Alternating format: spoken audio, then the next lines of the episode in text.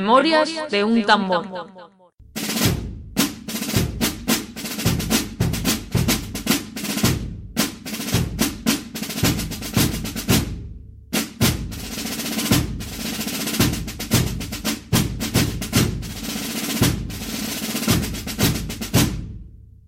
Tema siglo XIX. Ya vamos a acabar prácticamente con el siglo XIX. Queda este audio y quedará el siguiente. El siguiente ya, ya acabaremos con siglo XIX ya casi entrando en el XX, con el que venga después de este. Y aquí, bueno, ya llegamos a la, ya digo, al este final de este capítulo de este siglo que hemos nombrado tantas veces. Es muy importante que antes de este audio, y os lo recomiendo si no lo habéis escuchado, escuchéis el, audio de la Primera República. Es fundamental que escuchéis ese audio aunque ahora haré una recapitulación de, bueno, de datos del siglo XIX, pero para un poco de refresco, pero es fundamental, de verdad, que si queremos entender el XIX, escuché los audios anteriores, el de Isabel II también, el de las guerras carlistas, el del pronunciamiento de Arrego, es decir, eh, ahí tenéis en la web memoriauntamor.com tenéis y en el tenéis todo el tenéis un orden cronológico de los audios, eh, bueno, para que los escuchéis, mm, bueno, si aún no quiere escucharlos uno detrás de otro, sobre todo a la gente que os incorporéis a este podcast como nuevos eh, oyentes. Vamos a, entrar, a empezar con el siglo XIX. Un bueno, un resumen muy por encima, pero creo que viene bien para empezar ya a em, poner la cabeza en marcha. Comienza el siglo XIX, 1805, batalla de Trafalgar, ya sabéis, eh, la batalla definitiva y decisiva donde España pues, va a perder prácticamente su dominio y donde va a comenzar el, declive de ese imperio que comenzó bueno, prácticamente con la conquista de América, con el descubrimiento de América. 1808. Las abdicaciones de Carlos IV y Fernando VII, eh, Napoleón, Guerra de Independencia, llega José I Bonaparte. 1812, Constitución de Cádiz, eh, hablamos en otro podcast, como casi todos estos temas. 1814, regresa Fernando VII a España y declara nula la Constitución de Cádiz, eh, se vuelve al régimen monárquico absoluto. 1820, el alzamiento de Riego, otro podcast dedicamos a este tema. Se vuelve a la Constitución del 12 y comienza un trino liberal. 1823 llegan los 100.000 hijos de San Luis, eh, que los mandan las monarquías europeas para acabar con ese, bueno, con ese trino liberal de, que comienza Riego. Finaliza esta etapa liberal y llegamos a la década ominosa en la que se restaura el absolutismo de Fernando VII. En 1824 prácticamente ya se han independizado todos los territorios de, de América, también lo hablamos en otro audio. En 1833 va a morir Fernando VII entonces se produce ese conflicto eh, de los partidarios de su hija Isabel, que, será la reina Isabel II, y su hermano menor, el infante Don Carlos. Eh, de ahí viene el nombre de guerras carlistas, por esta, esta lucha por, el, por la sucesión al trono de Fernando VII. Ahí se produce la regencia de María Cristina, porque Isabel era, era menor de edad. 1837, la constitución de ese año importante. 1843, el ya reina Isabel II. 1845, se produce una nueva constitución de carácter moderado. En el 46 Comienza la Segunda Guerra Carlista, en el 48 hay, bueno, hay una revolución obrera eh, influenciada mucho por esa crisis económica que, que, asola toda Europa, la famosa crisis del 48 y revolución del 48, revoluciones liberales. En el 54, 1854, se produce un bienio progresista tras el levantamiento de O'Donnell en Vicálvaro, esto también hablamos de ello en el, en el programa de Isabel II, en 1860, bueno, pues comienza ya esa expansión, esa guerra en África, buscando territorios tras la independencia americana. Bueno, pues España busca bueno, eh, expandirse, bueno, como una potencia europea que es, eh, aunque sea en, declive. Y en 1868, muy importante, la famosa Revolución Gloriosa del año 68, y ahí se produce el exilio de Isabel II. El general Prin entra a Madrid y se forma un gobierno provisional. Importante, la gloriosa 1868. Eh, va a haber después de esta revolución del 68, va seis años de sexenio liberal hasta el año 74 en el 69 eh, se produce una insurrección en Cuba, una guerra importante en Cuba, que es bueno, que al final se, es ah, aplacada por el ejército. En 1870 se nombra Amadeo I de Saboya como rey de España. Es un rey que se busca un poquito a, la carta de una manera absolutamente bueno, pues, eh, rocambolesca. Y se, y se produce el asesinato de Prin, año 1870, muy importante. El año 72, tercera guerra carlista, y el año 1873, Amadeo, viendo lo que hay aquí, renuncia al trono y las cortes proclaman la Primera República Española, 1873. Recalco, eh, esa crisis política abierta en España por la Revolución del 68, por la gloriosa, culmina en la, proclamación por primera vez en la historia de España de una república. Eh, esto ocurre en febrero de 1873 cuando abdica el rey Amadeo I de Saboya, que se va de España y que va a durar hasta el 29 de diciembre de 1874, es decir, no llegó apenas a dos años. durante la Primera República se produce ese movimiento obrero, que no era exclusivo de España, sino que, bueno, que nace mucho antes en Europa una Europa en un proceso claro de industrialización. Eh, hablamos de ya esas doctrinas políticas que nacen a raíz de este movimiento obrero, el marxismo, el anarquismo, cómo este siglo XIX está muy influenciado por el romanticismo del que hemos hablado tantas veces, muy importante tener estos conceptos en la cabeza para lo que vamos también a hablar hoy. Bueno, se produce en España un movimiento federal, el famoso federalismo, que va a llevar al cantonalismo, es decir, a una, como la gente busca, bueno, pues esa identidad, una identidad romántica, en fin, eso lo comentamos en el audio de la Primera República. Hablamos sobre todo de lo importante que fue el, analfabetismo para que ciertos movimientos triunfaran y tuvieran, tuvieran eco. Es decir, nos, metemos un poco en la situación de la época, las tasas de, analfabetismo que están muy por encima de la media europea y que recordamos que a principios del siglo XIX el porcentaje de analfabetos rozaba el 95% en España y en el 1900, a principios del siglo XX, se logra reducir el analfabetismo al 65%. Fijaos, es, que, es, que es clave este dato para entender todo lo que estamos hablando. Eh, como España está muy poco, eh, bueno, metido en ese proceso de industrialización, como en 1870, en, estos años que estamos hablando, España tenía menos de 10 altos hornos, mientras que Inglaterra tenía más de 300 y Francia más de 200. Esto nos da una idea del poder industrial que tenía España con respecto a Europa, es decir, mm, mm, nada o menos. Y hablamos también, por ejemplo, del caciquismo, que es muy importante, también hablaremos hoy de él, eh, que, bueno, que en él se basaba la corrupción electoral de esta, de esta época, en la utilización de la influencia y el poder económico de determinados individuos ¿no? Eh, pudientes sobre, sobre, sus, eh, sobre la sociedad y sobre sus zonas de influencia. Y en fin, como la Primera República fue un caos que llevó a España al borde casi de la desintegración. Y luego bueno, los movimientos obreros en su versión, sobre todo anarquista, comienzan a extenderse por toda España. El carlismo proseguía sembrando la guerra, eh, sobre todo en el norte, y mucha inestabilidad. La lucha contra los independentistas en Cuba también bueno, reclamaba muchos soldados, eh, medios humanos y materiales. Así que, bueno, ante esta situación que se produce en España en ese momento, pues el general Pavía, apoyado por, por elementos conservadores, da un golpe de Estado para reforzar un poco el gobierno de ese momento de Castelar, pero sin el consentimiento de Castelar. Al final se hace con el poder del general Serrano, año 74, y se produce el pronunciamiento de Martínez Campos en favor de la restauración de la monarquía en España, la persona de Alfonso XII, hijo de Isabel II.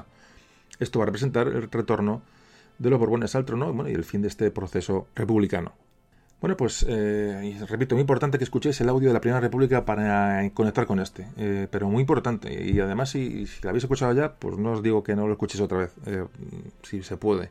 Bueno, pues así se inicia el nuevo periodo de la se llama restauración monárquica en España, que va a durar hasta el comienzo de la Segunda República, eh, 1931, y de que bueno, ya llegará el momento de hablar.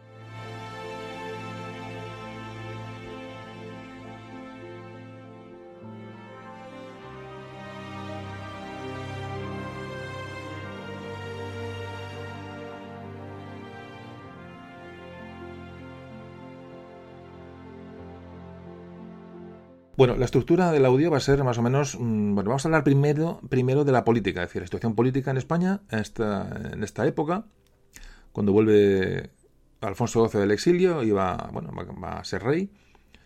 Luego hablaremos del rey propiamente, así de la figura de Alfonso XII, que es lo que centra el audio de hoy. Hablaremos, por supuesto, de su, bueno, de su, de su infancia, juventud, su formación, sus, sus dos esposas que tuvo, la famosa María Mercedes y María Cristina. Hablaremos de, uno de los atentados que sufrió Alfonso XII, hablaremos de su muerte, es decir, vamos a hablar un poco de una época que es interesantísima para conocer, ya digo, el futuro que va a venir sobre España.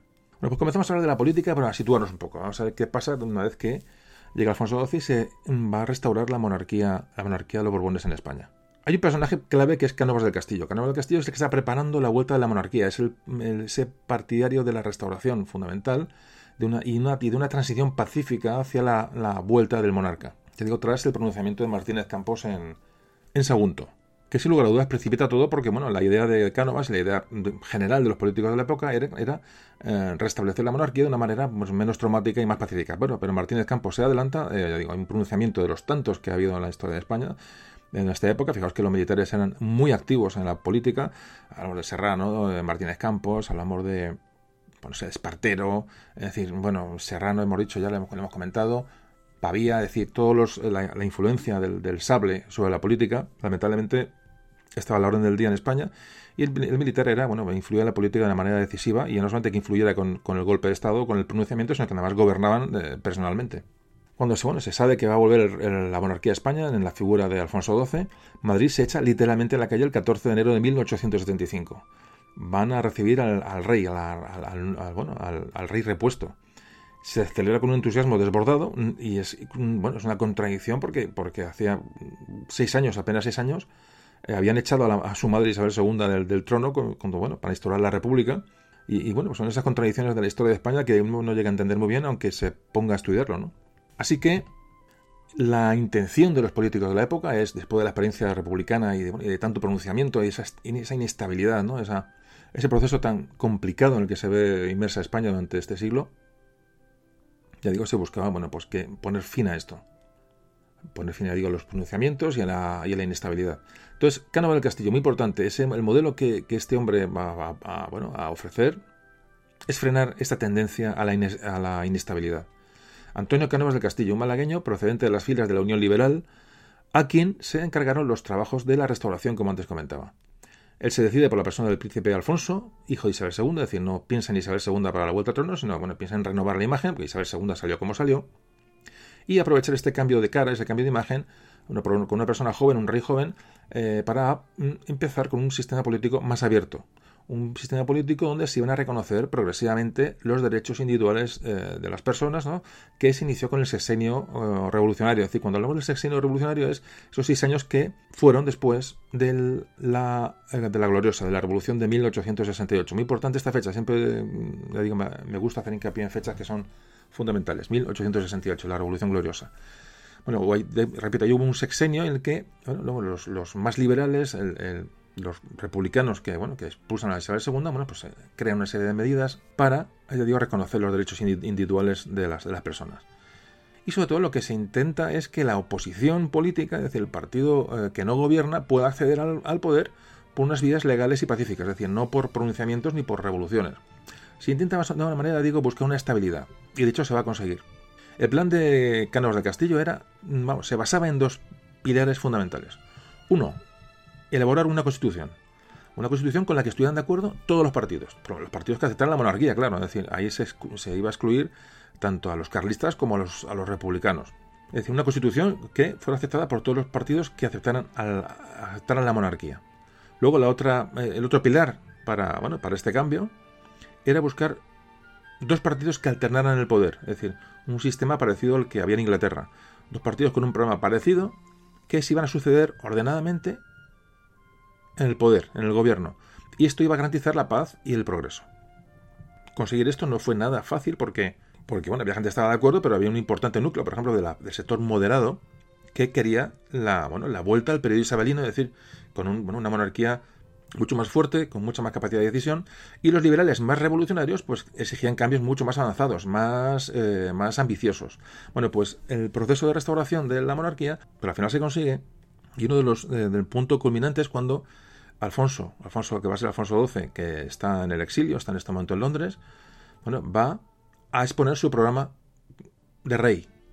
Y este, este programa lo expone en un documento, el Manifiesto de Sandhurst, que, bueno, que, viene, que toma su nombre de la Academia Militar Inglesa donde estaba estudiando Alfonso. Cánovas del Castillo era un político muy moderado, que fue ministro con Isabel II, por la Unión Liberal, y entonces Cánovas del Castillo está, digamos, se oponía bueno, a lo que pasó con Isabel II, ¿os acordáis? Bueno, que, que mm, mantuvo en el gobierno mucho tiempo al Partido Moderado, se encontraba cómoda con él, entonces, bueno, el Partido, el partido Moderado tuvo el, favor de la reina. Esto no le gustaba a Cánovas, pero tampoco era partidario de las libertades, de tanta libertad reconocida durante el sexenio revolucionario después de la Revolución del 68, de la Gloriosa. Entonces Cánovas llega a la conclusión de que la única salida a esa, mm, bueno, esa difícil política española del 19 que estaba siempre al, albur de, pronunciamientos y revoluciones, bueno, pues él quería articular un sistema político que, que las, eh, los partidos que estaban en la oposición pudieran ocupar el poder, digo, por vías, eh, vías, pacíficas y darle estabilidad. Bueno, este sistema que iba a alternar un partido y otro en el poder se le iba a conocer como el turnismo. El turnismo es un, bueno, es un, eh, digamos, la palabra que define de alguna manera el proceso político que se va a producir en España durante estos años de que va a reinar Alfonso XII. Y estas ideas, como estoy comentando, bueno, pues eran habían salido de la cabeza de Cánovas del Castillo. El turnismo lo que se basa en, ya como te comentaba, en la creación de dos grandes partidos. Uno que era más conservador y otro más liberal. Es decir, el primero que iba a ser conservador iba a estar liderado por el propio Cánovas del Castillo, se iba a llamar el Partido Liberal Conservador, y el otro partido que iba a ser más liberal, eh, que era un poco heredero de esas libertades del sexenio revolucionario que antes comentábamos, después de la, de la gloriosa, bueno, se le iba a presidir Sagasta, eh, iba a ser el Partido Liberal Fusionista. Estos son los, grandes partidos que van a gobernar a España durante todos estos años. Entonces, había una, esos dos partidos tenían la labor importantísima de agrupar al máximo número de personas y de grupos y de facciones dentro de sus filas, con el único requisito que ya digo que era aceptar al monarca. Todo, todo el que aceptara la monarquía tenía sitio en alguno de estas dos, estas dos facciones que eran, que buscaban un poco el punto de encuentro y no demasiadas diferencias ideológicas, buscando, la alternancia del poder y la estabilidad cuando acababa el mandato de un partido le sucedía el gobierno del otro partido. De esta forma, bueno, pues eh, se dejaba evidentemente a las minorías más extremistas, a carlistas y republicanos, y se garantizaba la estabilidad. Lo que va a provocar es una larga duración de este régimen, de este nuevo régimen, lo cual no viene a España nada mal. ¿Qué ocurre? ¿Cómo se, cómo se consigue que.? Bueno, porque eso es un sistema de cortes, hay, hay, votaciones, eh, hay elecciones. Eh, el rey tiene un papel importante en esta monarquía ya constitucional. ¿Cómo se consigue eh, esa estabilidad y que estos partidos estén siempre en el poder. Bueno, hay un, tema que es, que es importante y es el caciquismo, que hablábamos en el anterior audio. Hay un, gran, hay un gran pacto entre los dos partidos, pero esto hacía que siempre ganara las elecciones el partido que las convocaba. Es decir, esto se hacía de la siguiente manera. Es difícil de entender para nosotros, pero esto sucede así. En la restauración, este sistema de la restauración del que estamos hablando hoy con el rey Alfonso XII, el rey nombraba un, eh, nombraba un gobierno y después de nombrar el gobierno, es Alfonso va, a gobernar pues, el partido el liberal conservador de Cánovas. Bien, nombraba al presidente del gobierno y después se hacían las elecciones para que este gobierno tuviera una mayoría parlamentaria con la que gobernar. Es decir, primero nombraban al, al partido y luego se hacían las elecciones.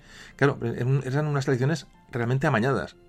Esto hizo que el sistema electoral de la restauración, que ya venía de antes, se basara en el catequismo. Es decir, nos puede parecer mm, rocambolesco, pero esto era así.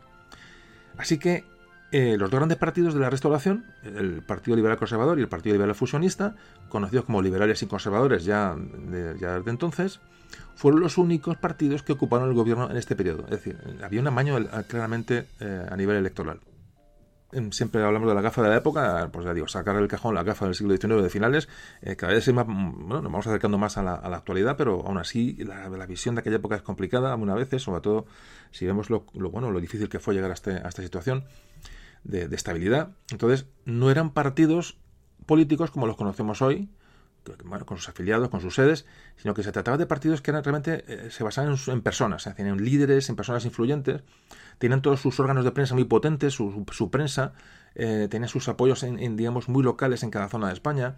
Eh, es decir, no es como hoy vemos los partidos políticos. La misión de los líderes de estos partidos, que eran el alma de los partidos, era mantener unidos a, bueno, a, las, a, las, diferentes corrientes que hubiera en el partido, en cada partido en concreto y sobre todo, por supuesto, bueno, lo importante era repartir beneficios eh, y repartir poder muy equilibradamente entre las diferentes facciones del partido. ¿Qué pasaba si un partido tenía problemas internos durante su gobierno? El rey podía mm, quitarle su confianza y llamar al otro partido que estaba en la oposición para que formara un nuevo gobierno. Así se movía la política española y ya digo, y gracias.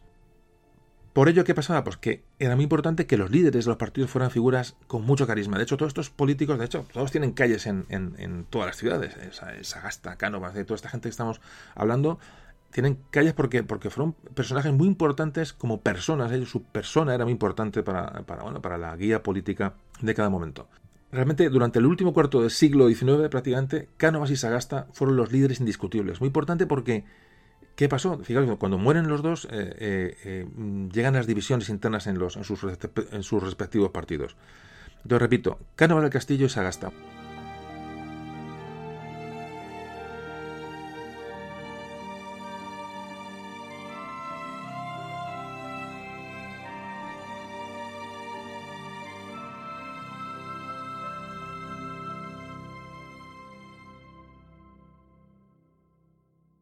Bueno, pues como, estábamos comentando, el Partido Liberal Conservador, el partido más conservador, eh, fue el primero de los dos que se va a constituir. Repito otra vez, su líder era Antonio Cánovas del Castillo, quien va a intentar absorber en su seno a todos los antiguos moderados que eran partidarios de la, de la antigua reina Isabel II. Lo que hace es neutralizarlos de alguna manera y convertirlos bueno, a un partido más o menos metido o que reconoce el sistema, el nuevo sistema. Luego también incluye a la gente de la Unión Liberal, incluso gente que apoyó la revolución del 68 va a pasar a integrar, los menos eh, extremistas pasan a integrar el partido conservador de, de Cánovas, fijaos, hay, es bastante heterogénea la formación de los dos, partidos, con lo cual hace complicada su, funcionamiento, su entendimiento. también englobó este Partido Conservador al general Martínez Campos, otro militar que evidentemente luego bueno, gobernó y que fue eh, decisivo en la política española, aunque este Martínez Campos luego pasó, se pasó a las filas liberales. Y también hubo pues, muchos, mucha gente que era, estaba muy cercanos al, tradicionalismo casi carlista, pero que aceptaban la legitimidad de Alfonso XII. Es decir, eran partidos con mucha mezcla de ideas. Y luego, por otro lado, el Partido Liberal Fusionista, digamos el partido más, más liberal, más digamos lo que entendemos como izquierda, va a surgir más tarde porque, bueno, están muy desorganizados después del fracaso de la Primera República eh, del, sexenio revolucionario tras el, tras el 68, bueno, pues hubo, más, fue más difícil de, digamos, de aglutinar a todas estas, todas estas ideas y se va a consolidar más tarde bajo la dirección de Sagasta. Aquí ya se empiezan a producir en esto, este partido, digo, de Sagasta, empieza a haber rasgos muy, mm, bueno, para diferenciarse de los conservadores, eh, incluso digo que alternaron en, el gobierno. Por ejemplo, hay un dato que se desarrolla eh, como rasgo mm, propio de este partido eh, liberal fusionista de Sagasta, que es el anticlericalismo. Importante eh, este concepto, como veremos en, bueno, en audios ya posteriores. Es decir, repito, todos estos partidos que van a estar, se van a integrar, estas personas se van a integrar en el Partido Liberal Fusionista de Sagasta, repito, el partido, mm, repito, más a la izquierda, digamos, del sistema, siempre aceptaron la monarquía. Siempre eran, digamos, el requisito fundamental. Repito que cuando mueren Cánovas y Sagasta, pues bueno, estos partidos se van a, dividir en diferentes facciones, que eran porque eran dos personas que tenían la capacidad de mantenernos unidos. Por otro lado, ¿quién nos queda, digamos, marginalmente? Pues quedan los republicanos y los carlistas, es decir, los republicanos, que están muy divididos, y en esta división de los, como vimos en la Primera República, esa división del republicanismo fue clave en su, bueno, en su, en su inactividad, ¿no? En su poca fuerza. Ahí están, por ejemplo, los hombres de, de Castelar, que muchos terminaron en el Partido Liberal, pero la facción más numerosa de los republicanos era la que estaba con el Partido Republicano Federal de Francisco Pi Margal, del que hablamos en el audio de la República. Denunciaron el caciquismo, eh, pero bueno, realmente se integraron. Denunciaban mucho, pero se, al final se acabaron integrando en el sistema. Tampoco eran partidos de masas, pero estaban muy representados sobre todo en las ciudades. Y luego el carlismo, el famoso carlismo, que provocó esas guerras civiles que duraron tantos años, fue prácticamente derrotado militarmente en el 76, año 1876, de lo que ahora hablaremos un poco por encima, prácticamente no pudo reorganizarse tras esta derrota, no participaba prácticamente en las elecciones, es decir, tuvo cierta fuerza en las provincias forales, en, las Vascas y Navarra, y también se dividió mucho, con lo cual, bueno, perdió muchísima fuerza. Repito, ya acabamos un poco ya esta, prácticamente esta visión política del proceso de regeneración de la monarquía, en los dos pilares de Cánovas de Castillo, cuando piensa en la restauración con Alfonso XII, es la promulgación de una constitución y la creación de un bipartidismo alternante en el gobierno. De este turnismo ya hemos hablado, del, de este bipartidismo, y ahora hablamos un poco de la Constitución. La Constitución que es el siguiente, digo, el siguiente pilar. Eh, muy brevemente diremos que, bueno, que esta, la restauración se basaba jurídicamente en una Constitución que se va a promulgar en 1876 una constitución que tiene 89 artículos, la constitución, la constitución española de 1876. El gran artífice, por supuesto, fue Cánovas del Castillo y va a partir de un borrador constitucional que lo desarrollan 600 personas que eran antiguos senadores y diputados de anteriores legislaturas, eh, todos designados por Cánovas del Castillo. De ellos sale una comisión de 39 personas, entre ellos eh, Alonso Martínez. Alonso Martínez es el encargado de la redacción de la Constitución del 76. Y bueno, y el, el texto final de la Constitución es aprobado por las Cortes, elegidas por sufragio universal masculino. Repito, sufragio universal masculino. Entonces, vamos, que la mujer votara en ese momento es que ni se contemplaba. Esta constitución duró muchos años, duró 47 años, hasta el golpe de Estado de Primo de Rivera, del, que hablaremos en audios posteriores. Entonces, bueno, esto convierte a la Constitución esta del 76, de 1876, hasta el momento en la Constitución más longeva de la historia de España. Y por último, esta Constitución, bueno, no tenía un reconocimiento total de la soberanía popular y, sin embargo, sí que se recogen ciertos derechos individuales de la última Constitución de 1869. Se redactó con cierta ambigüedad la Constitución del, digo, del 76 porque siempre se podían interpretar las, eh, las leyes de una manera, se podían recortar o se podían expandir, es decir, una, era, era, ya digo, ambigua para dar más margen, más margen y ser más elástica a la hora de, de interpretarla. Repito, Constitución de 1876.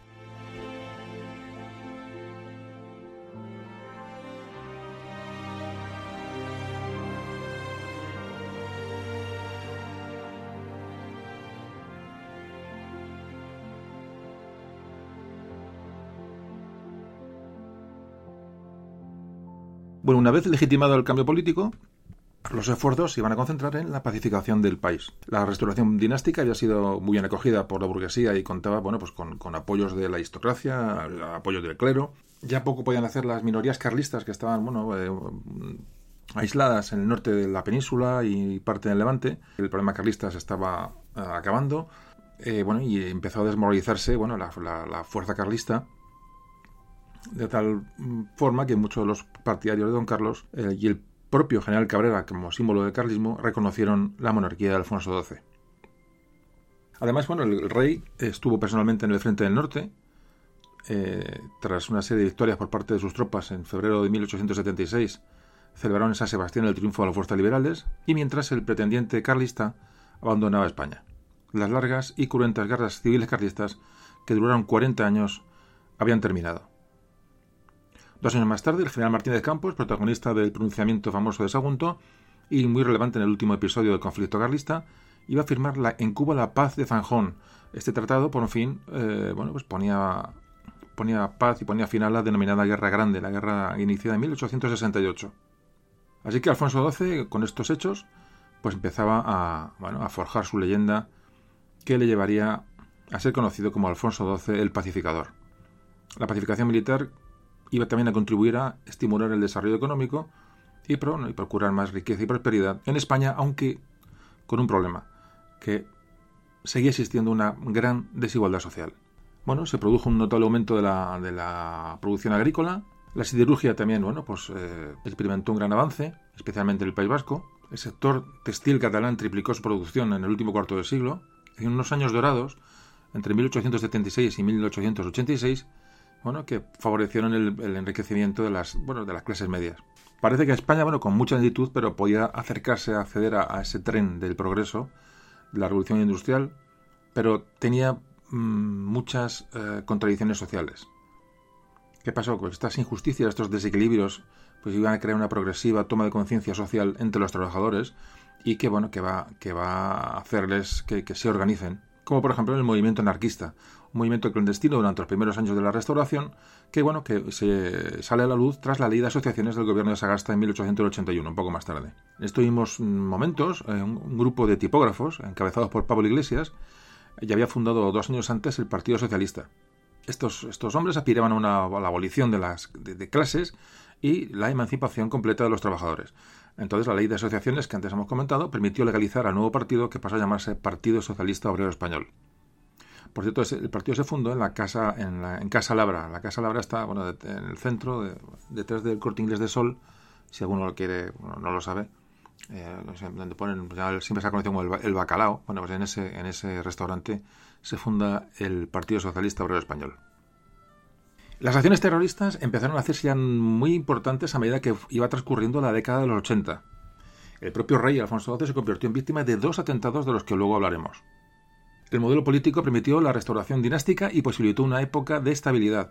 Esto es lo que hemos hablado hasta ahora, pero contenía una trampa, el turnismo entre las dos grandes fuerzas.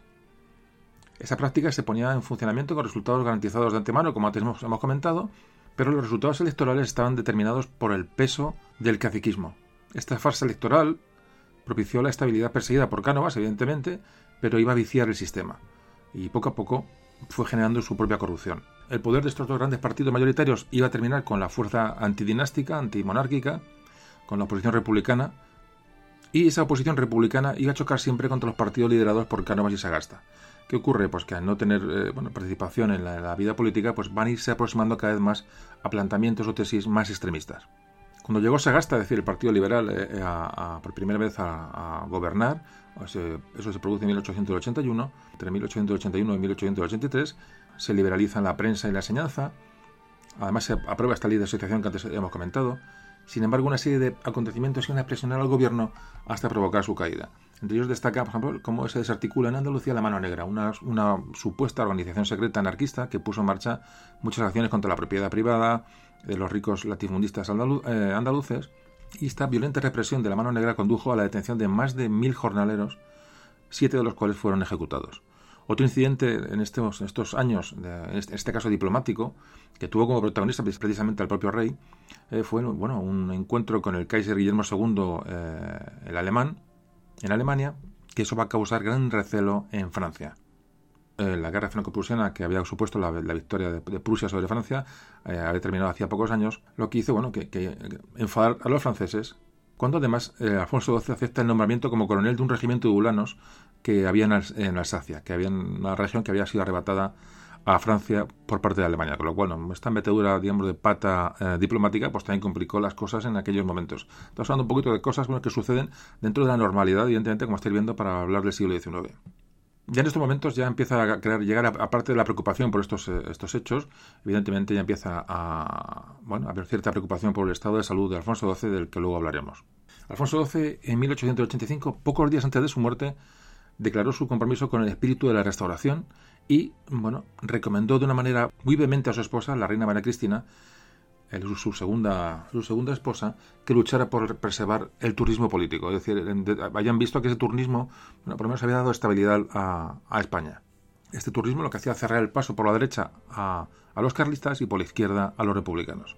La voluntad del rey, te digo que ahora, ahora empezamos enseguida con la, poco la biografía del rey Alfonso XII, esta voluntad del rey quedó refrendada en el denominado Pacto del Pardo, en el cual eh, Cánovas y Sagasta se comprometían a alternarse de forma pacífica. Un mes después de fallecer Alfonso XII, bueno, María Cristina de Habsburgo, embarazada del futuro Alfonso XIII, prestaba juramento ante las Cortes como reina regente. El deseo de que el hijo que llevaba dentro fuera varón se iba a materializar en mayo de 1886 cuando nace Alfonso, digo, Alfonso XIII. Bueno, acaba aquí la fase, digamos, de política, la fase, bueno, para situarnos en, bueno, en qué, qué ocurre durante estos años en España. Y ya vamos a centrarnos un poco en la figura de Alfonso, Alfonso XII.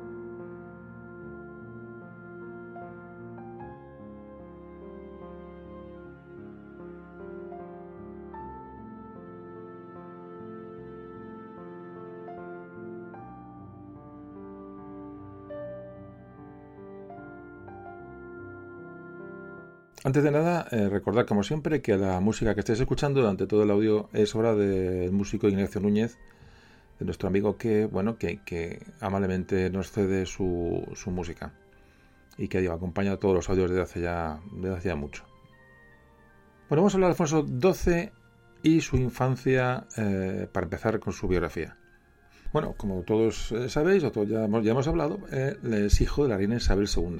Alfonso nació en el Palacio Real de Madrid el 28 de noviembre de 1857 y fue, su padrino fue el Papa Pío IX.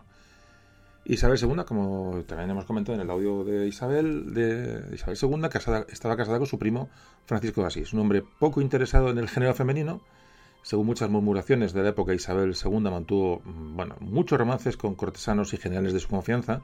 Y no es extraño, por tanto, que la paternidad de su hijo Alfonso XII fuera, bueno, pues fuera motivo de interrogantes bastante fundados.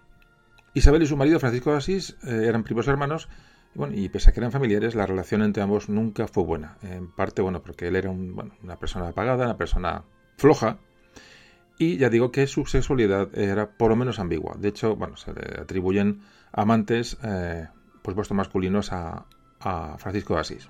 De hecho, se, bueno, se, se reconoce una, vivir con un aristócrata llamado Antonio, Ramos de Meneses, que, bueno, que, incluso cuando se mm, fue al exilio Isabel II en Francia, pues eh, Francisco de Asís siguió viviendo en compañía de este, de este hombre en el, también en Francia, separado de, digo, separado de su esposa, de Isabel II, hasta su muerte.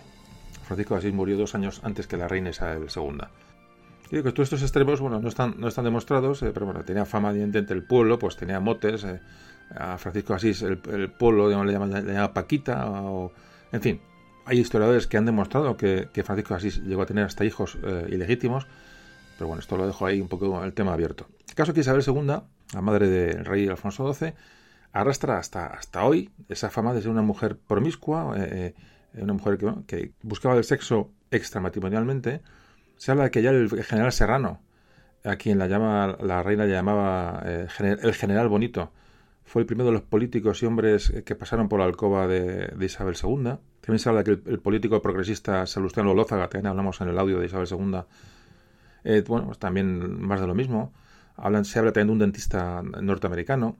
Su primo, Carlos Luis de Borbón, también eh, parece que forma parte de esta lista. Y ya digo, bueno, en la separación que existía entre Isabel y, su marido Francisco de Asís, sorprende mucho la, bueno, la cantidad de hijos que nacieron de aquel supuesto matrimonio.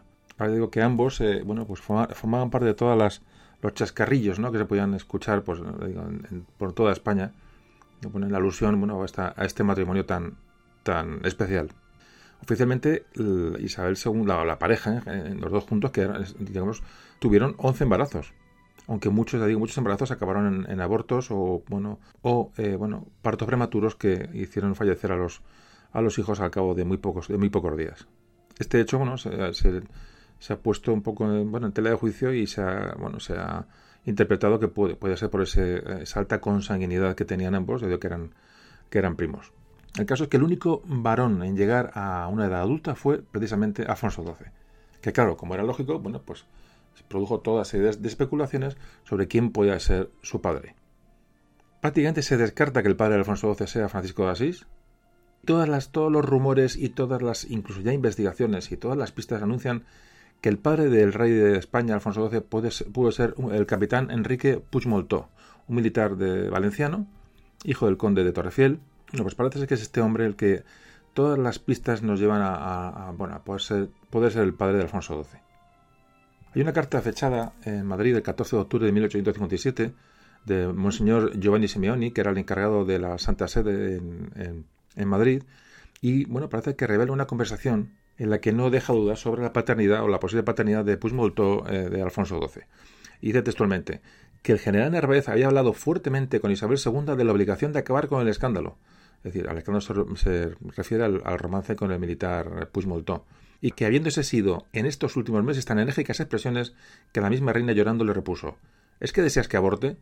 Esto se lo decía a Narváez. Es decir, este, esta conversación aparece en estos escritos de este, de este Giovanni Simeoni. Parece que tuvo un romance con la reina que duró mm, cerca de tres años. Entonces, claro, esto le valió a, este a, Enrique Puigmolto pues toda clase de condecoraciones y prebendas. Puigmoltó recibió el título de vizconde de Miranda y varias condecoraciones. Pasa que fue forzado a alejarse de la corte, donde todos ya le suponían padre de Alfonso XII, y este favorito de la reina se refugió en Valencia, comenzando allí pues, una meteórica carrera política que le llevó a ser hasta diputado. Se le atribuye una frase a Isabel II eh, en una carta que le dice a Alfonso XII, a su hijo, dice, hijo mío, la única sangre Borbón que corre por tus venas es la mía. Bueno, son, ya digo que son eh, datos bastante bastante estudiados y es bastante probable y bastante seguro que el padre de Alfonso XII evidentemente fuera este, este capitán valenciano. Aunque digo, algunos, algunos historiadores, autores atribuyen la paternidad a otros, a otros personajes diferentes, pero parece que Puigmoltó es el aceptado comúnmente como el verdadero progenitor por diversos, ya digo, historiadores. Ah, bueno, más o menos medio aclarado el tema del nacimiento o la paternidad de Alfonso, eh, Alfonso, cuando recibe el título de príncipe de Asturias, cuando nace, eh, tenía cuatro hermanas, las infantas Isabel, María del Pilar, María de la Paz y María Eulalia. Entre los preceptores o educadores del príncipe Alfonso estaba el duque de Sexto y el arzobispo de Burgos. Este último, el arzobispo de Burgos, elegido por la propia reina Isabel tras consultar con el papa Pío IX. La infancia de Alfonso XII se desarrolla en medio de una, bueno, de una mala relación con sus padres, con los reyes, que era muy conocida esta mala relación, y por los escándalos amorosos, por supuesto, de su madre Isabel II y, bueno, y por supuesto, las intrigas políticas de la época. En 1860, con tres añitos, eh, ya preside junto a su madre una, parada del ejército en la dehesa de la Villa Madrid cuando se celebra la batalla de Tetuán. También de esto hablábamos, quiero recordar, en el audio de Isabel II. Su primer uniforme militar que, que viste es dos años después, cuando cumple casi cinco años, en 1862, como cabo del Regimiento de Infantería y Memorial del Rey, donde ya acredita saber leer y escribir. Alfonso XII solo conoció uno de los, de los, bueno, de los pronunciamientos normales este de nuestro siglo XIX, eh, justamente el que, en forma de revolución, en el 68, hizo que su madre Isabel II pues, fuera exiliada, fuera expulsada de España. Esto eh, bueno, llevó a Alfonso, al príncipe de Asturias, a vivir, por supuesto, en el extranjero desde los 11 años, de los 11 hasta los 17, recién cumplidos en que fue restaurado y fue nombrado rey parece ser que bueno que las condiciones económicas de Isabel II y de su marido no eran las mejores y se instalaron en, París, por supuesto, por separado, ya digo, con condiciones económicas eh, un poco precarias y sin demasiados lujos. Estos van a ser seis años decisivos en la formación de Alfonso XII como rey y como persona, porque esto va a suponer una, bueno, una gran ventaja en la formación de, Alfonso XII en, en los conocimientos de historia europea, iba a comprobar in situ el funcionamiento de las sociedades europeas, bueno, y ahí eso le iba a acercar al derecho constitucional que realmente le embelesó. Es decir, el rey Alfonso XII, lo que aprende en Europa en esta época de exilio, es fundamental para lo que luego, bueno, esas pretensiones de restauración y de, bueno, y de un sistema liberal que era poco, bueno, prácticamente era inusual eh, un rey por sí mismo potenciara este sistema, digamos, liberal con más libertades. Esta salida a Europa del joven Alfonso, bueno, pues supuso una experiencia muy importante, pudo contrastar los sistemas políticos, eh, el francés, por ejemplo, el austriaco, el británico, y le hizo formarse, digo, en centros educativos y militares en el extranjero. Estuvo en París, estuvo en Ginebra, estuvo en Viena y al final acabó en la Academia Militar de Sandhurst en Inglaterra, donde, como antes comentamos, eh, lanzó aquel eh, manifiesto previamente a, entrar en España. Tiene una gran fluidez, en, aparte de que aprendió idiomas, evidentemente, cuando estuvo fuera de España, pero aparte tiene una gran fluidez y una gran habilidad para los idiomas, un aspecto muy importante para su formación, y parece que habla perfectamente el francés, el inglés y más tarde el alemán. En junio de 1870, su madre Isabel II abdica de sus derechos dinásticos en su hijo Alfonso, firma un documento en París, así que pasaba a ser ya considerado en este momento como el rey legítimo de España, con 13 años. Desde 1873, ya Cánovas se encargó oficialmente del movimiento a favor de la restauración eh, borbónica y ya en 1874 comienza a escribirse eh, cartas con el ya rey, con Alfonso XII. Lo que estaba, digamos, Cánovas era intentando, bueno, pues eh, enseñarle y prepararle para eh, su llegada a España y la futura restauración monárquica en el país. Cánovas ya detecta y de hecho deja por escrito las cualidades que observa en el príncipe de Asturias, es decir, una persona que es inteligente, una persona que tiene, bueno, tiene condiciones. Antes ya le había escrito su educador, el duque, el duque de Sexto, y más tarde, por, por si alguien piensa que es una opinión sesgada, ya los embajadores, más tarde luego en España, los embajadores extranjeros ya hablan de las buenas condiciones del rey, del rey Alfonso XII. Es decir, que parecía una persona por lo menos inteligente, preparada y dispuesta. De hecho, Alfonso no, no quería entrar en el Colegio Militar de Sandhurst en, en Inglaterra, él quería ir a una, universidad y, formarse en el derecho constitucional, es decir, a él le, llamaba la atención volver a España para gobernar y para instaurar esa, esa, constitución eh, liberal, pero bueno, es llevado a esta academia militar en Inglaterra, ya te digo, cuando Alfonso tenía 17 años. Ya en este manifiesto que, bueno, que redacta allí con el consejo de Cánovas de Castillo, ya mm, dice de antemano Alfonso que ya no va a volver a las costumbres o constituciones anteriores al 68, es decir, antes de la, de la revolución, pero tampoco va a depender de lo, o tampoco se va a fiar de lo que se construyó después de de la revolución. Es decir, Alfonso lo que quiere es abrir una página en blanco donde iniciar un proceso liberal un poco liderado por él mismo amparado en la monarquía hereditaria y constitucional. Nunca se olvidó Alfonso XII de, en ese manifiesto y en sus textos, repetir el término hereditario. ¿Por qué? Porque se acordaba de bueno, cómo llegó al trono Amadeo I de Saboya. ¿Os acordáis? Fue un rey buscado a lazo, ¿eh? bueno, pues le digo, sin ningún tipo de legitimidad hereditaria. Entonces, eh, la palabra hereditario, lo hereditario, lo, pone mucho Alfonso XII, lo pone, pone énfasis, bueno, digo, para evitar, ya digo, búsqueda de reyes, de reyes ajenos a la dinastía de los Borbones. Alfonso, digamos, se va, a oponer desde un principio a esa tradición monárquica de, su madre, es decir, él, insiste en, desarrollar un, espíritu constitucional y de hecho dará prueba de ello y sobre todo un, respeto a las Cortes. Muy importante este proceso y muy importante este personaje porque realmente, bueno, es un pequeño, un, rayo de luz, ¿no? En el siglo XIX. Él presume de haberse forjado en, en Europa, de haber aprendido Europa, y él, de ser un hombre verdaderamente liberal, ya digo, por bueno, todo lo que ha aprendido, todo lo que ha visto y su experiencia, bueno, ya digo, eh, cuajada en, el, exilio. Aunque Cánovas pensaba que estuviera más tiempo fuera formándose, claro, el pronunciamiento de Martínez Campos, que, bueno, que realmente fue sorpresivo, eh, bueno, provoca o precipita el acceso al trono de, eh, de Alfonso el 29 de diciembre de 1874. En enero de 1875 llega a España y es proclamado rey ante las Cortes ante los vítores y el caluroso recibimiento de los habitantes de Madrid.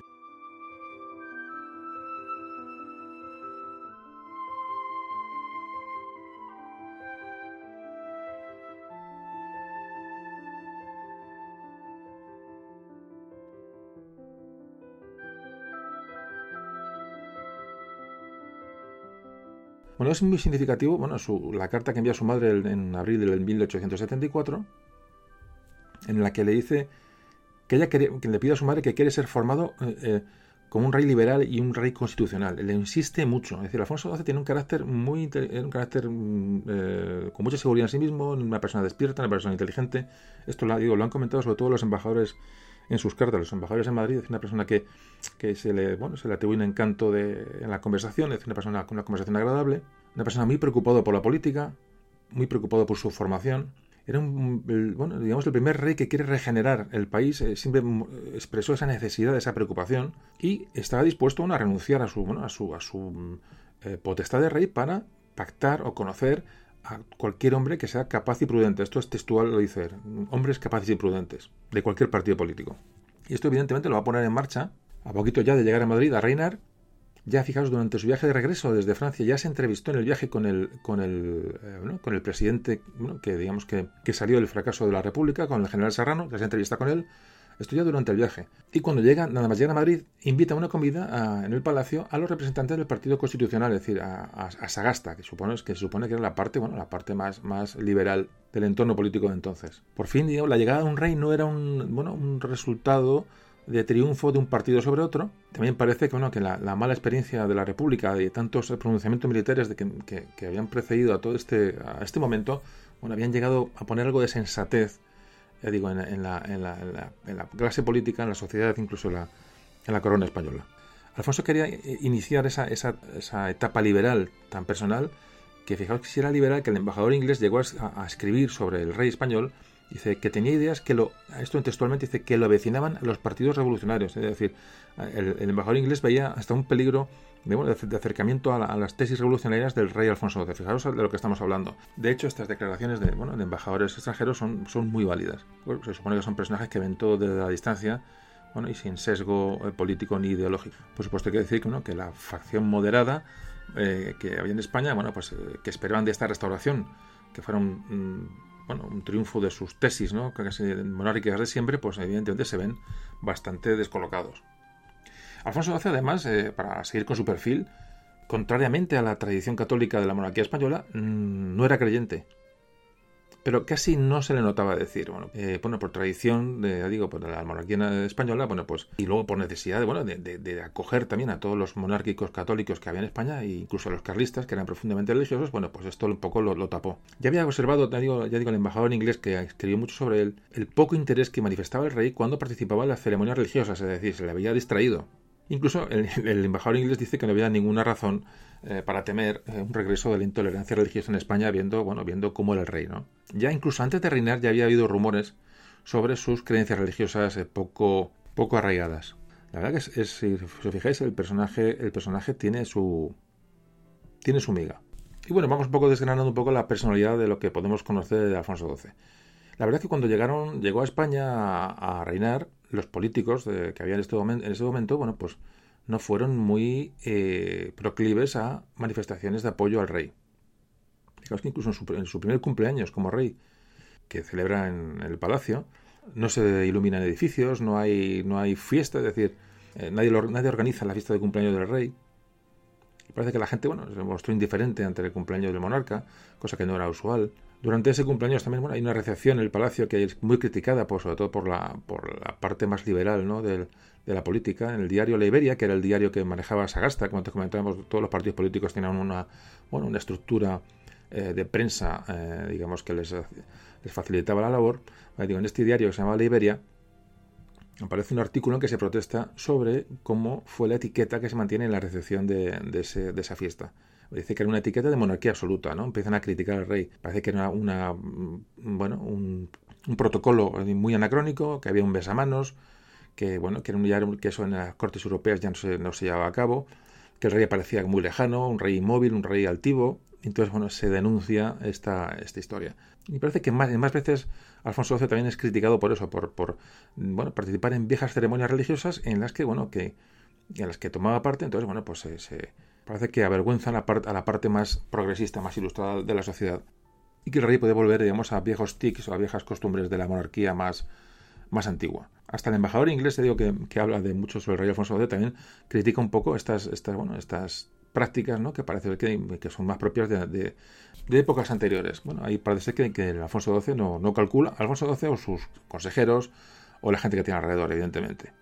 En cuanto a la relación del rey con el ejército, algo muy importante, bueno, Cánovas ahí aprovecha para potenciar la figura del rey como jefe supremo de las Fuerzas Armadas. Es decir, había una necesidad de que había de un cambio en, la política, en, en, la, en cómo se iba a manejar el ejército con esa historia ya aburrida ¿no? de, divisiones partidistas y de pronunciamientos ¿no? de apoyo a un partido u otro por los militares, Más, por supuesto, las guerras carlistas, no, no olvidemos las guerras carlistas, que es una guerra civil, ya digamos larvada en España, pues intentaba, Cánovas va a intentar que el rey sea jefe de las Fuerzas Armadas y que controle el ejército de manera que esos pronunciamientos dejen de suceder. El rey Alfonso XII, aunque bueno, sin mucha defensa, se le ha llamado también como el rey soldado y tal, porque, bueno, más que nada por, bueno, por eh, la campaña que estuvo en el norte, pero realmente Alfonso XII no, mm, de hecho no usaba mucho el uniforme militar. Era muy poco frecuente verle con uniforme militar, salvo en, los cuadros que, se dan en los retratos, y queda constancia de que su mujer, su segunda mujer, María Cristina, intentó convencerlo para que se vistiera, eh, que vistiera el uniforme en alguna ocasión. Es decir, era, era muy poco propenso a vestir de uniforme.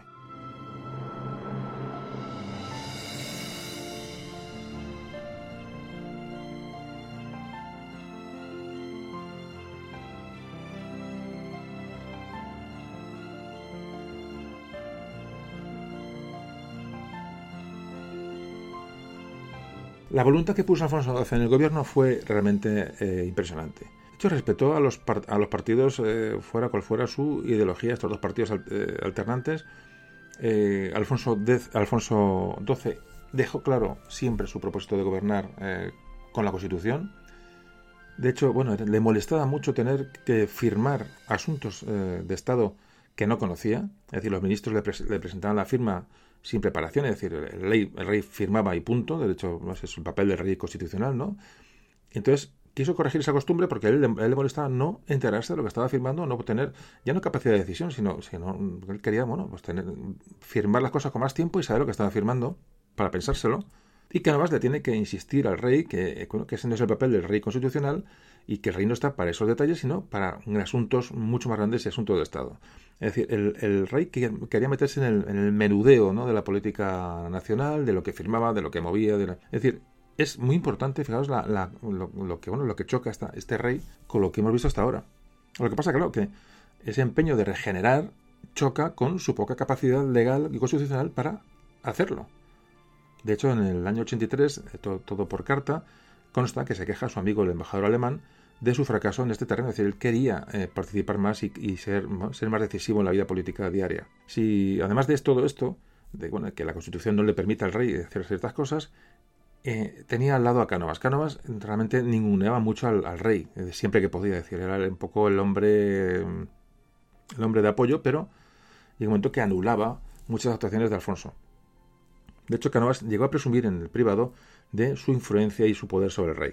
El rey se daba cuenta de muchas cosas, Alfonso XII, de, de hecho criticó aquella costumbre de hacer todo, eh, todo el empleo público que generaba el Estado era dependiente de, la, digamos, de asignar esos empleos por consideraciones políticas. Es decir, él llegó hasta decir textualmente, hasta el portero es nombrado, ¿no? Por, por, él quería acabar con este nepotismo, ¿no? De, partidista. Eh, sobre todo también el ejército también se dio cuenta que, que había este problema, pero evidentemente no lo va a conseguir. No lo va porque, bueno, ya digo que el rey no tenía esas atribuciones que él deseaba. Intentó profesionalizar la administración, pero tampoco lo pudo cumplir. Quiso hacer, digamos, sus secretarios permanentes y no dependientes de los, partidos, es decir, quiso crear funcionarios de carrera, funcionarios profesionales, ni no que los, partidos nombraran hasta ese, hasta ese punto. Cada vez que había un cambio de gobierno, pues, se, digamos, se cambiaba todo el sistema eh, de la administración. Eso el rey se dio cuenta de que no era, no era, no era positivo y quiso nombrar, digo, a los subsecretarios, por lo menos de Estado, como eh, permanentes, pero tampoco lo consiguió. Le digo, ideas muy bonitas, muy del rey, pero pues, digamos, él tiene un poco, un poco, bueno, un poco bisoño, un poco desconocedor de, que de lo que la política le permitía hacer y el espacio de poder que él tenía. Eh, es un poco, bueno, pues su, su error de, concepto. Pero la intención, como veis, era, pues era la mejor. Eh, bueno, un rey que digo que, es bastante peculiar. Bueno, en 1885, fijaros, se, hubo una epidemia de cólera en Valencia que se fue extendiendo hacia, bueno, hacia el interior, una peste, y cuando la enfermedad llega a Aranjuez, el rey Alfonso XII quiso ir a visitar a los, afectados, a lo que bueno, el gobierno le dijo que no, que eso era un peligro, un riesgo y tal. Entonces el rey se escapó, se fue hacia Aranjuez sin aviso a nadie. Eh, parece que una vez en Aranjuez, bueno, visitó a los enfermos, les dio ayudas. Es decir, cuando el gobierno conoce que está el, rey en Aranjuez atendiendo a los enfermos de, peste, bueno, pues, pues salta aquello, salta los plomos por todos lados y bueno, parece que envían al gobernador civil para que vaya al rey y le enviase de vuelta a Madrid lo más urgentemente posible. Y de hecho, la gente de Madrid, conocedora de estos hechos, cuando llega el rey a Madrid, bueno, pues es recibido con vítores y de hecho se cuenta que, quitaron, que era una cosa que parece ser costumbre, quitaron los caballos al carruaje del rey y los propios eh, habitantes de Madrid tiraron del carruaje para, como, bueno, como signo de respeto y de veneración al monarca. Fijaos que estamos hablando de un rey, de cierto modo, diferente y yo creo que bastante desconocida la personalidad de Alfonso XII. Ya digo, por no hablar, bueno, ya lo que hemos comentado antes, del riesgo evidente que corrió cuando fue al frente del norte en las guerras carlistas. Allí vivió unas duras semanas, eh, de hecho estuvo muy expuesto a, bajas temperaturas, bueno, a lo que es la campaña de guerra. Ahí parece ser que ya se reactiva esa dolencia pulmonar que tenía, que al final le provocaría la muerte. Parece que vomitó sangre durante aquellos días. Cánovas ordenó que se silenciara este, este hecho. Yo digo, el rey vuelve a entrar en Madrid después de aquella campaña, nada más llegar a España, pues, pues como un héroe popular. Lo que pasa es que aquella enfermedad que le avisó en aquella campaña carlista sufriría una serie de recaídas que iban a, bueno, ir acabando poco a poco con su salud. Hay que pensar que Alfonso estuvo a punto de caer en poder de, los, de las tropas carlistas en Navarra. Pero bueno, a partir de esta, como antes comentamos, a partir de esta intervención en el norte, las fuerzas carlistas empezaron a, bueno, a desintegrarse y, como antes comentamos, las guerras carlistas pues finalizan. Bueno, pues vamos a hablar de, de un tema que es, bueno, que es muy conocido en Alfonso XII, que son sus mujeres, sobre todo María Mercedes. María Mercedes de Orleans, la famosa, bueno, que dio lugar a la famosa copla, lo que yo creo que todo el mundo conocéis y que ya hemos puesto en el audio alguna vez. Bueno, pues enseguida hablamos de su faceta como marido, que, bueno, que tiene, que es bastante interesante.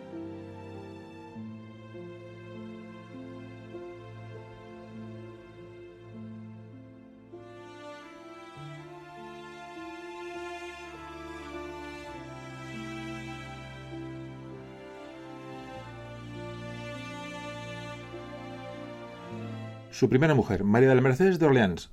María de la Mercedes eh, era hija de Antonio de Orleans, eh, duque de Montpensier. Este hombre era hijo del rey Luis Felipe I de Francia y de la infanta Luisa Fernanda de Borbón, hermana de Isabel II. Repito, la madre de María de la Mercedes era hermana de Isabel II, es decir, era hermana de la madre de Alfonso, es decir, tía, tía carnal de Alfonso. Con lo cual María de la Mercedes y Alfonso XII eran primos hermanos. María de la Mercedes, en el exilio de Francia, que estuvo como Alfonso, tras la gloriosa del 68, bueno, regresa a España con el pronunciamiento de, Martínez Campos, igual, digamos, paralelamente a Alfonso. Pasa ya con su, con su primo Alfonso había iniciado una relación amorosa cuando ella solo tenía 12 años. Se enamoraron profundamente, esto es lo que toda la historia cuenta y realmente es, parece que es real. Además, se enamoraron profundamente con la oposición de Isabel II a este, a este enamoramiento porque Isabel II estaba enfrentada, muy enfrentada con el duque de Montpensier, que era bueno, un personaje mm, de, bueno, de una importancia eh, y de una, eh, de una influencia tremenda en, los asuntos de Estado. De hecho, también el gobierno de Cánovas proponía una boda con una princesa europea. Una de las candidatas más importantes que, que podía haber sido reina de España era la princesa Beatriz del Reino Unido, que era hija de la reina Victoria. Fijaos el, enlace que le tenían preparado y sin embargo se enamora de esta niña de 12 años Alfonso desde, hacía ya años y este, esta relación amorosa, pues, eh, digamos, continúa. Además hay un tema que es, eh, bueno, que, también los historiadores han hablado mucho de esto. No hay dudas para algunos eh, investigadores de que el duque de Montpensier, el padre de María de la Mercedes, fue el inductor del asesinato del general Prim y luego fue el encubridor de los autores, el duque de Montpensier. Parece que el sumario que se abre cuando, se asesina a Prim no emitido dudas sobre quién estaba detrás y todos los focos eh, iban hacia el duque de Montpensier. Te repito, padre de María, de María la Mercedes. Así que fijaos, siete años después de la muerte de Prin, Cánovas del Castillo, el valedor de Alfonso, fijaos lo que hace, destituye al juez y al fiscal de la causa abierta contra el duque de Montpensier. Con lo cual, digamos, se le libera de cualquier responsabilidad penal en, bueno, eh, eh, que tenía sus implicaciones con el asesinato de Prin. Evidentemente, ¿por qué este trato al duque de, Montpensier? ¿Por qué esta, esta acción? Pues muy sencillo, porque Alfonso XII se había enamorado de la hija del, duque de Montpensier, María de la Mercedes, y claro, ¿y cómo va a ser condenado eh, el suegro del rey de España? Bueno, pues esta, esta, este movimiento de enamoramiento de, Alfonso y María de la Mercedes, bueno, pues libran al duque de, Montpensier de ser juzgado. Así que vence, digamos, el amor de Alfonso XII y María de la Mercedes, y finalmente se casan en enero de 1878 en la Basílica de Atocha Madrid, te digo, pues, pues con esa alegría del, popular que acompañaba todos estos, estos hechos. Fijaos, el novio Alfonso tenía 21 años y la novia 17. Así que esta edad hace que la reina eh, María de la Mercedes la reina, es, fuera la reina consorte más joven de España. Lo que pasa que solamente cinco meses después de aquella boda, solo cinco meses, María de la Mercedes va a fallecer en el Palacio de Oriente. Y bueno, eh, pues imaginaos, va a dejar cómo queda de desconsolado durante mucho tiempo eh, su enamorado Alfonso XII. Muere el 26 de junio de 1878, dos días justo después de cumplir 18 años.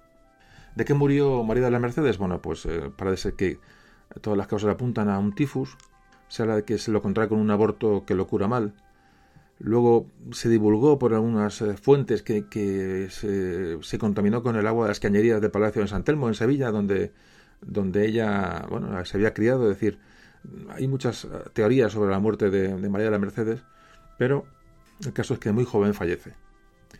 María de la Mercedes es enterrada en la capilla del monasterio del Escorial. Lo que pasa es que no se la entierra en el Panteón Real porque el Panteón Real está reservado solamente a las reinas que tuvieron descendencia. Entonces, eh, bueno, pues ¿qué ocurre? Pues que, ya anteriormente la reina, la reina María, de la Mercedes Alfonso ya, eh, digamos, tenía la intención de la construcción de la Catedral de la Almudena de Madrid, que se inicia esa construcción en 1883. Entonces Alfonso XII dice, dicta que cuando esté acabada la catedral, los restos de María de la Mercedes sean llevados desde el Escorial hasta allí. Claro, la catedral se acabó de construir en el año 2000, es decir, hace, cuatro días, y hasta el 8 de noviembre del año 2000 no fueron trasladados los restos de María de la Mercedes hasta allí, eh, por el deseo de, Alfonso XII. Pero hoy día eh, los restos de María de la Mercedes de Orleans los podéis encontrar en la Catedral de la Múdena, al lado del Palacio de Oriente. Bueno, el impacto social que produjo esta prematura muerte de esta joven, de María de las Mercedes, fue una desolación absoluta en, el pueblo, y por supuesto en el rey. El rey abandona la corte, se retira al Palacio de, de Río Frío, y bueno, aquí ya nace esas famosas tonadillas, ¿no? De, que están basadas en un antiguo romance español, bueno, que va a convertir bueno, en un mito realmente la historia de amor entre Alfonso y María de la Mercedes.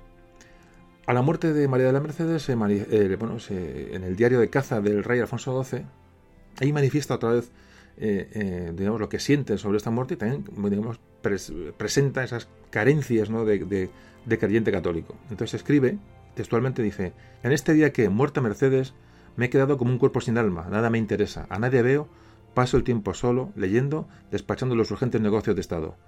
El único descanso moral es contemplar esas sierras tan ásperas o recorrer por este monasterio de San Lorenzo del Escorial los sombríos recuerdos de aquel rey Felipe II que al menos tenía la suerte de ser creyente. Él hubiera creído que yo volvería a encontrar a Mercedes en el cielo.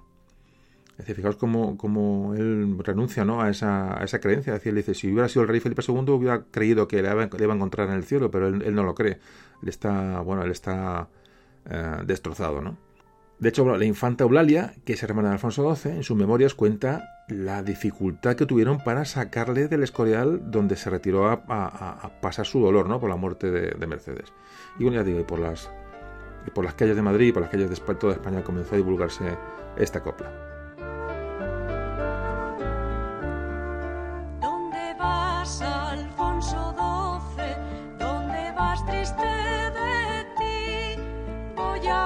buscar.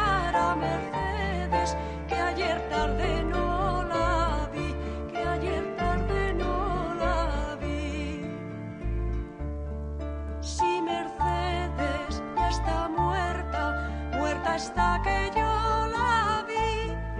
Cuatro duques la llevaban por las calles de Madrid, por las calles de Madrid. Su carita era de rosa, sus manitas de marfil y el velo que la cubría era un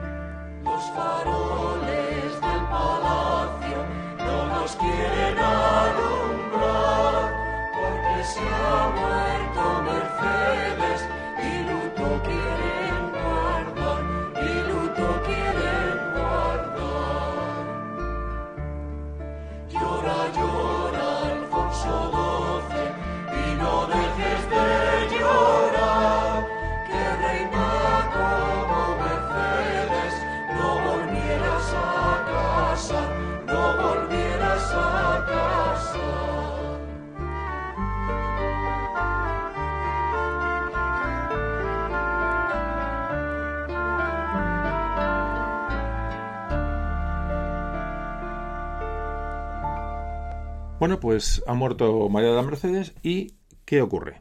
Bueno, pues Antonio Orleans, el padre de María de la Mercedes, trata de convencer al rey, a su yerno, para que contrajera nuevas nupcias con otra hija suya, Cristina. Eh, pero esto, evidentemente, ya no ocurre, eh, aparece Cánovas eh, por medio y, bueno, se acuerda, digamos, de bueno, proponer como la nueva reina a María Cristina de Habsburgo y Lorena.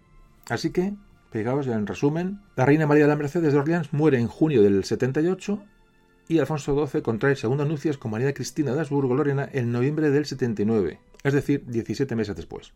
Es un matrimonio pactado, parece que no congenian mucho, el rey es muy, bueno, muy movido, extrovertido y ella es bastante tímida, es, tranquila, es una persona reservada y ahí se produce pues un choque de personalidades y de hecho, bueno, también es cierto que todas las, eh, las, noticias apuntan a que los, durante los primeros años en la corte de, de María Cristina tuvo que soportar muchísimas infidelidades de Alfonso XII. Eh, que desde que bueno desde que se empieza a reponer de la muerte de María de la Mercedes pues eh, se había desatado literalmente no durante los dos años siguientes a su segunda boda con María Cristina Alfonso XII tuvo dos hijos extramatrimoniales con la cantante de ópera Elena Sanz una que era una gran artista internacional desde luego eh, tuvieron dos hijos Alfonso y Fernando le digo, repito, años 1880 y 1881 y 1881, hijos a los que Alfonso, por cierto, nunca llegó a reconocer. Pero la vida de Alfonso, una vez que, digo, cuando se casa por segunda vez, de alguna manera pierde el control, ya digo, hasta el punto de tener dos hijos extramatrimoniales. Parece ser que solo en los últimos años de convivencia de la pareja, de María Cristina y de Alfonso, bueno, parece que vivieron momentos más o menos de acercamiento y de hecho parece ser que cuando murió Alfonso XII, la reina, bueno, pues eh, realmente sintió su pérdida. Bueno, hemos hablado ya de las dos mujeres y hablamos ahora de los atentados que sufrió Alfonso XII en pleno reinado.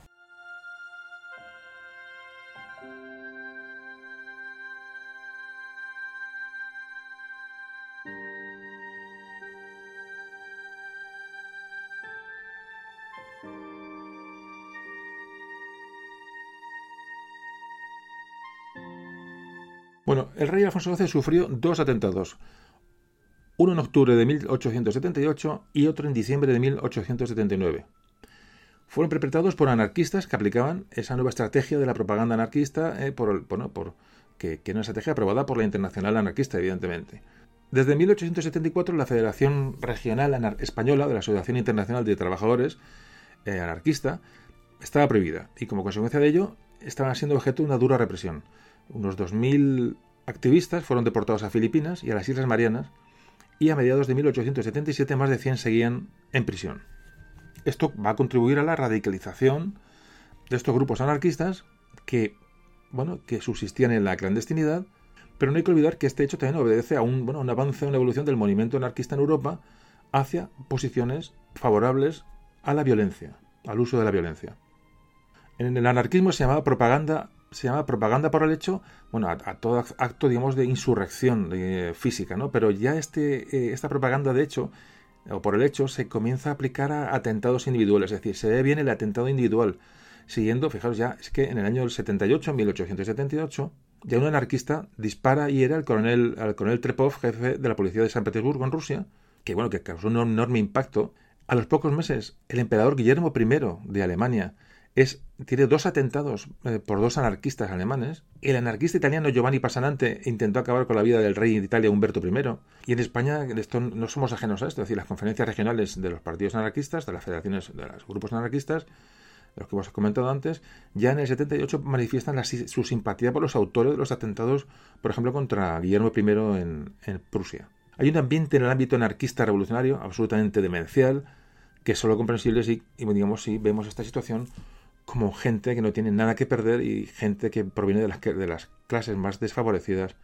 Y en fin, como siempre digo, hay que ponerse las gafas de la época. Así que bueno, el primer atentado contra Alfonso XII tuvo lugar el 25 de octubre de, de 1878, meses después de la muerte de María Mercedes, es decir, no estaba el horno para bollos y bueno, y sufre un atentado Alfonso XII.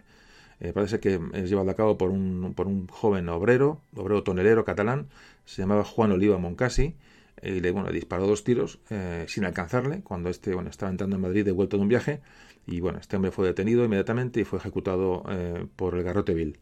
El segundo atentado tuvo lugar un año y dos meses después, el 30 de diciembre de 1879, cuando los reyes ya estaba con la segunda esposa, con María Cristina, eh, estaban recién casados prácticamente, volvían de pasear por el retiro y Francisco Otero González, un hombre de 20 años, un joven de 20 años, les disparó muy cerca, casi a quemarropa, y ni siquiera les llegó a herir. Eh, Otero era un, bueno, era un gallego, nació en la provincia de Lugo, pero residía en Madrid. Este hombre tenía, parecer, una pastelería, que bueno, que de un negocio poco rentable, que, que, tenía su compañera, que era la que le ayudaba en la pastelería, y tan mal iban las cosas que pensó, por lo que cuentan sus amigos, en suicidarse. Pero alguien le dijo, bueno, antes que suicidarte, atenta contra el rey. Ya, entonces, bueno, este hombre pues casi fue a, fue a tumba abierta, ¿no? A, atentar contra, la, los dos reyes. Eh, bueno, fue detenido evidentemente y también ejecutado por garrote vil, nada más ser juzgado. La prensa, fijaros, lo que era la prensa anarquista europea, eh, la prensa se hizo eco de estos dos sucesos y bueno, enalteciendo a los dos asesinos, ¿no? Los, dos... En fin, fijaos cómo estaba el ambiente eh, ya no solamente en España, sino en, sino en Europa el intento de, asesinato de los reyes o del rey Alfonso eh, lo que buscaba era la caída de la monarquía, porque de hecho en ese momento Alfonso no tenía sucesor, no, no, tenía hijo varón. Entonces, bueno, se suponía que el asesinato del rey dejaba la, monarquía en, eh, digamos, en el aire y iba a propiciar un posible alzamiento revolucionario republicano. Republicano, revolucionario y anarquista. Bueno, el caso es que Alfonso XII resultó milagrosamente ileso de ambos atentados.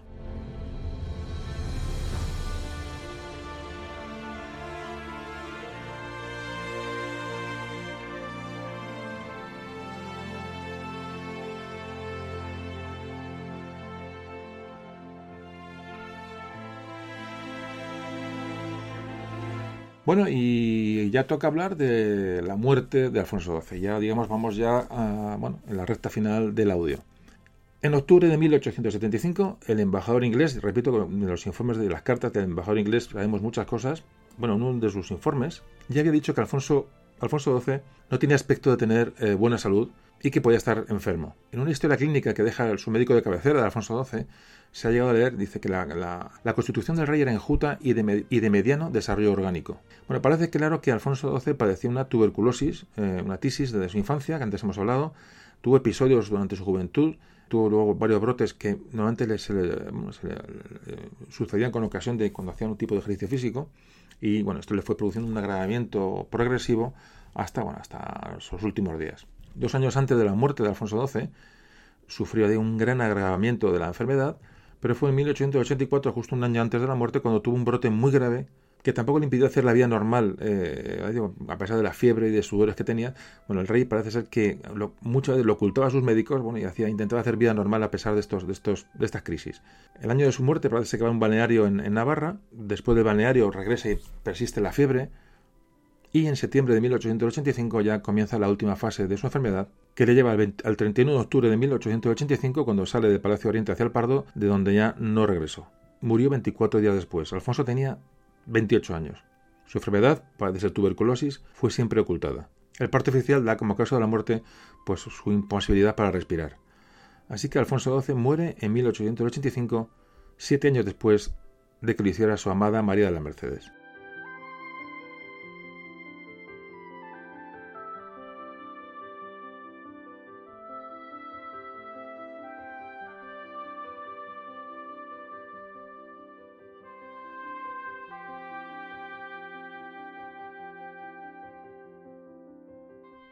Bueno, pues estamos acabando el programa. He dudado en continuar o no, pero creo que la regencia de María Cristina de Habsburgo debe ser tratada en un audio aparte, porque esta fase de nuestra historia tiene tantas idas y venidas, lo que estamos viendo, ¿no? que se entenderá mejor si parcelamos un poco los temas. Digo que estamos acabando con el siglo XIX y yo creo que vamos a ser, va a ser mejor si lo hacemos si lo hacemos por, bueno, haciendo partes, ¿no? En la inesperada muerte del rey Alfonso XII en el 85, 1885, provocó una crisis que llevó al gobierno de Sagasta que en su momento le tocaba gobernar, a paralizar el proceso de sucesión a la corona a la espera de que la viuda del rey María Cristina de Habsburgo diese a luz, es decir, cuando muere Alfonso XII, su mujer, la reina María Cristina, está embarazada. Entonces, eh, eh, bueno, se paran las máquinas, decir, bueno, a ver qué nace, a ver si se le nace un varón, ese hijo, ese hijo póstumo, que a la, eh, bueno, que a la postre sería Alfonso XIII. María Cristina tuvo que asumir la regencia de la corona y el 17 de mayo de 1886 la reina regente María Cristina da luz a un varón, Alfonso XIII, y automáticamente reconocido como rey. Decía, hacía falta un rey con urgencia para continuar este proceso que se ha iniciado un poco, bueno, de, como te decíamos, de estabilidad. La reina que ocurre, bueno, es, muy inexperta en política, María Cristina, y se va a dejar asesorar ahora ya por Sagasta, es decir, va a trabar una gran amistad con Sagasta, que era, como antes comentábamos, Cánovas y Sagasta son los dos personajes importantes de, esta, de esta restauración. Bueno, para ver una regencia de la reina María Cristina de Habsburgo-Lorena, ojo, importante, no confundir la regencia de María Cristina de Borbón, esposa de Fernando VII, con esta regencia de María Cristina de Habsburgo. Es decir, hubo una regencia, si os acordáis, de la madre de, eh, Isabel II, cuando muere Fernando VII. esta es María Cristina de Borbón, de la que ya hablamos en su momento. Y la María Cristina de ahora, la María Cristina que tiene la regencia sobre, en, la, corona con Alfonso XIII, una vez muerto su marido Alfonso XII, es María Cristina de Habsburgo-Lorena. Importante no confundir estas dos regencias, porque a veces, bueno, da lugar a, más se producen en pocos años de cercanas y con los nombres eh, los dos de María Cristina. Así que bueno, nos quedamos aquí en, esta parte y ya en 1885, con la muerte de Alfonso XII, bueno, paramos la historia. Ahora vendrá la regencia de María Cristina de Habsburgo y nos quedamos a las puertas del desastre del 98. Desastre del 98, que quiero que sea el siguiente programa y con el que, evidentemente, cuando llegue, pues cerraremos el fatídico siglo XIX. Bueno, pues ya acabamos el, el podcast, vamos a las últimas consideraciones, como siempre, y vamos hacia el final.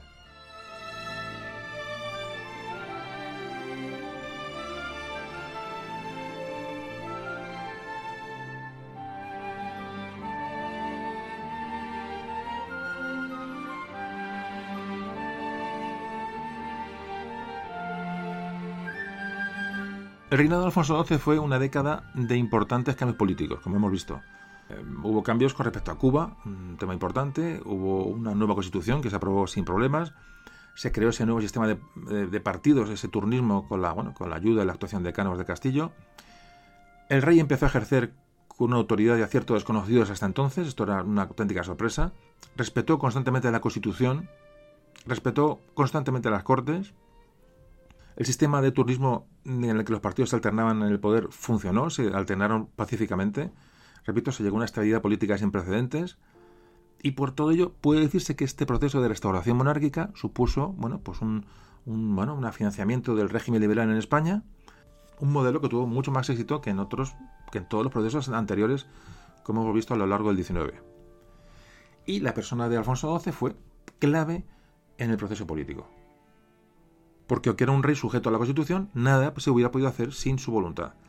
Se hizo la realidad, digamos, una vieja aspiración de muchos liberales, la creación de dos partidos grandes, a, bueno, al modo, a modo de modelo inglés.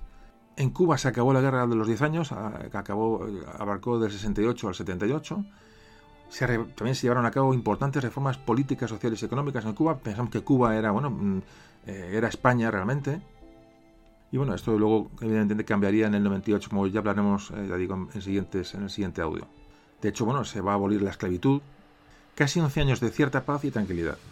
Esto va a aparcar desde diciembre del 74 a noviembre de 1885. Es decir, la paz por fin eh, llegó a España, terminan las, se concluyen las guerras carlistas, se concluye la guerra de Cuba. Es decir, Alfonso XII pasó la historia como Alfonso XII el pacificador de hecho, también, aparte de, digo, de, bueno, aparte de terminar con estos conflictos enquistados, también supo frenar las ansias belicistas de, los, de sus ministros, las ansias belicistas de, bueno, de, las, de, las espadas, de los militares, de los generales que seguían estando ahí. Y de hecho, bueno, con, también con sus defectos, la, la, restauración de Alfonso XII y, bueno, y la que fue conducida por, por Antonio Cánovas del Castillo, va a provocar una de las mayores transformaciones que ha vivido España. De hecho, este sistema iba a sobrevivir muchos años más a la muerte del rey Alfonso XII.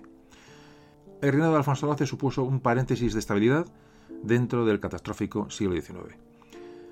Amigos, esperando como siempre que este audio os haya aportado información, que bueno, que hayáis pasado un rato agradable. Pues nada, esperando el siguiente, seguiremos eh, en otros audios abordando el siglo XIX. Pues os mando un enorme saludo y nos vemos pronto para seguir hablando y conociendo nuestra, nuestra historia, la historia de España.